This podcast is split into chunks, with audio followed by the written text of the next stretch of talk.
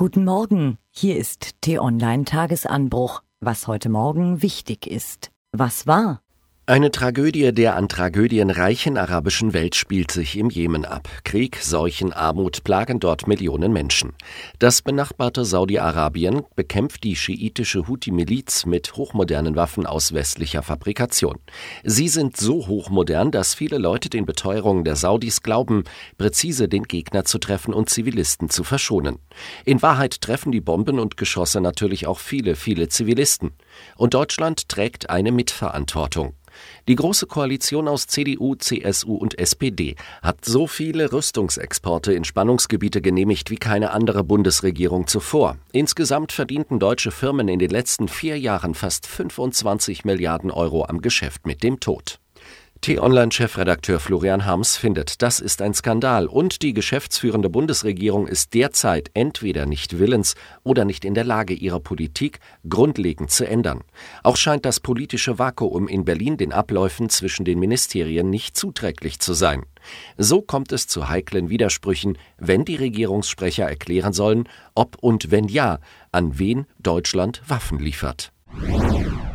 Die zweite arabische Tragödie ist der Syrienkrieg. Seit Jahren sterben dort täglich Menschen, aber größere Aufmerksamkeit erregt dieser Krieg nur noch selten. Fast eine halbe Million Syrer sind seit Beginn des Konflikts im Jahr 2011 gestorben. Fast fünfeinhalb Millionen haben ihr Land verlassen. Mehr als sechs Millionen sind in Syrien auf der Flucht. Welche Mächte kämpfen dort und welche Interessen verfolgen sie?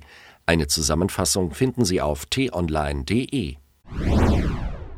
Was soll, was kann man über den Fall des 14-jährigen Leon sagen, der gestern in seiner Schule im Ruhrgebiet von einem Mitschüler erstochen wurde?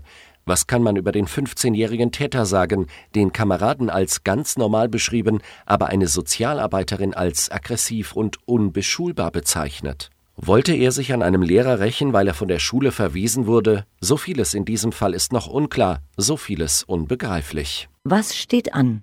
Was genau passiert da gerade in Davos? Ach ja, dort treffen sich doch die mächtigsten Politiker und Wirtschaftslenker der Welt.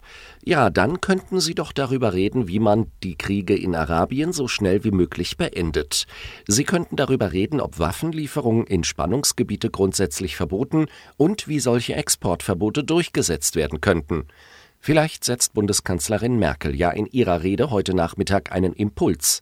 Die Autorität dazu hätte sie. Zum Thema finden Sie auf t-online.de ein Interview mit einem Niederländer, der sich am Stockholmer Friedensforschungsinstitut SIBRI mit dem internationalen Waffenhandel beschäftigt.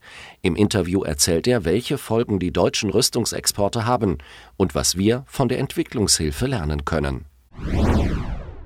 Jeden Morgen erhalten Sie den Tagesanbruch und mögen ihn vielleicht auch mal weiterempfehlen. Ebenfalls ein Morning Briefing, wenn gleich mit vermutlich geringfügig anderen Inhalten und vermutlich geringfügig anderer Haltung, erhält Donald Trump so gut wie jeden Tag.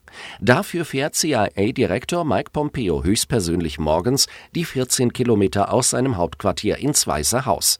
Wie so ein Briefing abläuft, hat Pompeo gestern in Washington verraten, bei einem seiner sehr seltenen öffentlichen Auftritte. Dort schilderte der Geheimdienstchef auch, wie er seine CIA aggressiver machen will und wie er Nordkoreas Diktator Kim Jong-un sieht. Eine spannende Geschichte. Nachzulesen heute Vormittag auf t-online.de. In seiner neuen T-Online-Kolumne fragt sich Stefan Effenberg heute, hätte der FC Bayern am Ende der Hinrunde die Punkteausbeute des HSV oder von Werder Bremen gehabt, würde er trotzdem noch deutscher Meister? Die fehlende nationale Konkurrenz werde nun zum Problem in der Champions League.